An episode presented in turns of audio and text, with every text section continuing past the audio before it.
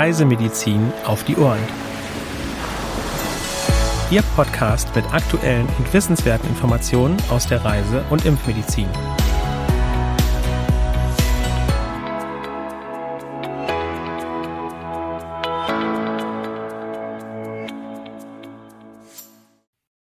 Ein herzliches Willkommen zu einer neuen Folge von Reisemedizin auf die Ohren am Mittwoch, dem 31. August 2022.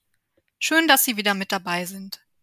Meine Kollegin Helena Schmidt und ich, Sandra Wittek, versorgen Sie auch heute wieder mit aktuellen Themen aus der Reisemedizin. Genau das ist der Plan. Ja, auch von mir hallo, liebe Zuhörende. Ich freue mich ebenfalls sehr, dass Sie heute wieder mit dabei sind. Wir wollen direkt mit der ersten aktuellen Meldung starten. Diese kommt sogar aus Deutschland. Ja, bei uns in Deutschland wurde nämlich Mitte August die erste menschliche Infektion mit Westnilfieber in diesem Jahr gemeldet. Nachgewiesen wurde sie in Sachsen-Anhalt im Rahmen eines Blutspendescreenings. Die betroffene Person zeigte keine Krankheitssymptome. 2018 wurden die ersten lokal erworbenen Infektionen in Deutschland bei Vögeln und Pferden registriert. Im Spätsommer 2019 sind in Ostdeutschland erstmals fünf Menschen erkrankt. Im vergangenen Jahr wurden vier Infektionen bei Menschen verzeichnet. Das Virus infiziert hauptsächlich Vögel, kann aber auch auf Menschen, Pferde und andere Säugetiere übergreifen. Schützen Sie sich vor den Überträgermücken, um einer Infektion vorzubeugen. Im südostasiatischen Raum steigen die Dengue-Zahlen. In Singapur beispielsweise hatten die Fallzahlen zwischen Februar und Ende Mai stark zugenommen. Inzwischen geht die Zahl der Infektionen wieder zurück. In diesem Jahr wurden bereits ca. 24.900 Infektionen registriert. 2021 wurden ca. 5.300 Fälle verzeichnet. Dengue-Fieber ist in Singapur verbreitet. Da es dort keine terminierten Regenzeiten gibt, ist ganzjährig mit einem Übertragungsrisiko zu rechnen. Besonders hoch ist dieses Risiko nach stärkeren Regenperioden. Auch in Thailand wird mit Beginn der Regenzeit im Juli ein Anstieg der Dengue-Fallzahlen erwartet. Seit Anfang des Jahres sind etwa 16.300 Menschen erkrankt und 14 Menschen sind verstorben. Ein Infektionsrisiko besteht ganzjährig, die Hauptübertragungszeit sind die Monate Juli und August. Und in Vietnam wurden seit Beginn des Jahres circa 145.500 Erkrankungen und 53 Todesfälle registriert.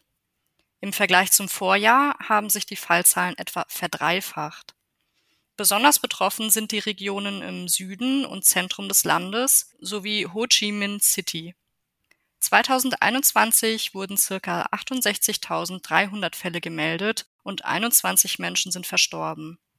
2020 wurden bis Ende November etwa 121.900 Infektionen und 19 Todesfälle registriert. Denguefieber wird durch überwiegend tagaktive Stechmücken übertragen. Sorgen Sie daher für einen guten Mückenschutz, um Infektionen zu verhindern. Weitere aktuelle Meldungen finden Sie unter www.crm.de/aktuell. Im heutigen Reisemedizin Spezial geht es um die neue STIKO-Empfehlung zur Auffrischung der Gelbfieberimpfung. Sandra, wann wurde denn die neue Empfehlung veröffentlicht und was genau beinhaltet sie? Ja, die Empfehlung wurde am 11.08.2022 im epidemiologischen Bulletin des RKI, Ausgabe Nummer 32 2022, veröffentlicht. Bisher hatte die STIKO zum Schutz vor Gelbfieber nur eine einmalige Impfdosis vorgesehen, gemäß der Empfehlung der WHO und der Festlegung in den International Health Regulations. Diese gehen nämlich von einer lebenslangen Immunität nach einmaliger Gelbfieberimpfung aus. Die STIKO empfiehlt nun jedoch eine einmalige Auffrischimpfung bei erneuter oder fortbestehender Exposition gegenüber dem Gelbfiebervirus, sofern die Erstimpfung zehn Jahre oder länger zurückliegt. Nach erfolgter zweiter Impfstoffdosis seien keine weiteren Auffrischimpfungen notwendig. Hintergrund für die Änderung sei, dass die STIKO sich aufgrund der langwierigen kontroversen Diskussion über die Schutzdauer einer einzigen Impfung zu einer aktualisierten Aufarbeitung und Bewertung der Evidenz entschlossen habe. Die STIKO hat die Bewertung der Notwendigkeit einer Auffrischung nach ihrer Standardvorgehensweise vorgenommen und einen systematischen Review mit Meta-Analyse zur Schutzdauer nach einer oder mehreren Gelbfieber-Impfstoffdosen durchgeführt. Die Ergebnisse der Evidenzaufarbeitung wurden gemeinsam mit den Mitgliedern der Deutschen Gesellschaft für Tropenmedizin, Reisemedizin und globale Gesundheit, kurz DTG, diskutiert. Die Empfehlungen wurden in der 2020 neu gegründeten STIKO DTG AG für Reiseimpfungen erarbeitet. Mehr zu der neuen STIKO-Empfehlung und einen Kommentar dazu von Professor Jelinek, dem wissenschaftlichen Leiter des CAMs, finden Sie im Volltext zum Reisemedizin Spezial. Zugriff erhalten Sie über unsere Fachportale, indem Sie sich dort mit Ihren Zugangsdaten einloggen. Die entsprechenden Links haben wir Ihnen in den Shownotes hinterlegt. Sehr spannende Neuigkeiten, Sandra. Danke dafür. Liebe Zuhörende, ich möchte Sie jetzt noch ein wenig weiter auf das Thema aktinische Keratosen einstimmen, da unser Fortbildungsangebot Spektrum Dermatologie ja inzwischen in nicht mehr allzu ferner Zukunft liegt. An dieser Stelle noch einmal für Sie zur Erinnerung. Die Fortbildung findet am 28.10. diesen Jahres im Besucherzentrum des Frankfurter Flughafens statt. Im heutigen Beitrag geht es um die Frage, weshalb aktinische Keratosen überhaupt behandelt werden sollten. Zunächst einmal sind aktinische Keratosen sehr häufig. Laut der aktuellen S3-Leitlinie zum Thema aktinische Keratosen und Plattenepithelkarzinom sind circa 1,7 Millionen Menschen in Deutschland wegen aktinischer Keratosen in dermatologischer Behandlung. Die Inzidenz von nicht-melanozytärem Hautkrebs steigt und soll sich bis zum Jahr 2030 im Vergleich zum Jahr 2016 sogar verdoppeln. Aktinische Keratosen stellen einen Indikator für den kumulativen UV-Schaden der Haut dar. Lange Zeit ging man davon aus, dass aktinische Keratosen sequenziell in ein Plattenepithelkarzinom übergehen. Diese Überlegung beruht auf einer vollständigen Durchsetzung der Epidermis mit atypischen Keratinozyten als Grundlage für ein Plattenepithelkarzinom. Allerdings ist dieser sequentielle Übergang mittlerweile umstritten. Das liegt daran, dass auch atypische Keratinozyten, die nur auf die basale Epidermisschicht begrenzt sind, schon der Ursprung für invasive Plattenepithelkarzinome sein können. Wie hoch die Progressionsrate von einer aktinischen Keratose in ein Plattenepithelkarzinom letztendlich ist und welche weiteren Faktoren dabei eine Rolle spielen, ist noch nicht abschließend geklärt. De facto entsteht jedoch die Mehrheit der Plattenepithelkarzinome auf dem Boden aktinischer Keratosen. Ebenso variieren die Angaben bezüglich der Spontanheilungsrate von aktinischen Keratosen. Ein weiterer wichtiger Aspekt ist, dass die rein visuelle Einschätzung des Schweregrades einer aktinischen Keratose nicht verlässlich ist.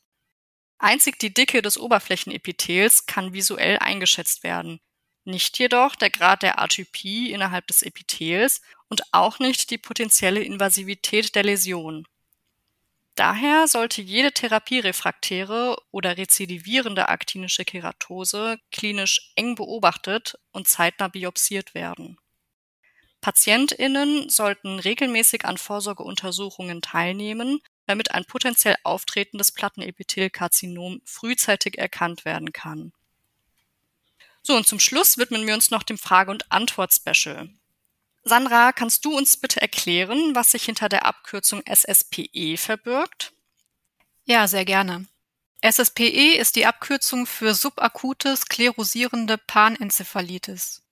Hierbei handelt es sich um eine Gehirnentzündung, die in sehr seltenen Fällen als Spätkomplikation einer Maserninfektion auftritt.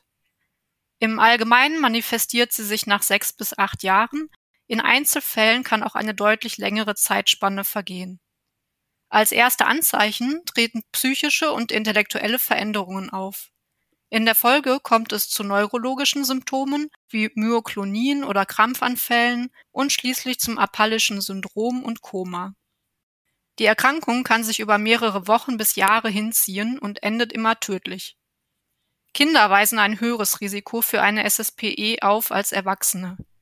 Je jünger sie an Masern erkranken, desto höher ist dabei das Risiko. Eine Impfung gegen Masern bietet auch Schutz vor der Spätkomplikation. Damit sind wir am Ende dieser Folge angelangt. Wir freuen uns sehr, dass Sie bis zum Ende drangeblieben sind. Wenn Sie auch per E-Mail über aktuelle Meldungen und Themen der Reisemedizin informiert werden wollen, abonnieren Sie gerne unseren Newsletter CRM Spot unter www.crm.de/newsletter. Für Anregungen und oder Fragen senden Sie uns einfach eine E-Mail an info@crm.de. Ja, auch von mir einen herzlichen Dank fürs Zuhören. Wir wünschen Ihnen noch eine schöne Woche und hoffen, dass Sie die aktuelle Pause von der Sommerhitze etwas genießen. Bis zum nächsten Mal.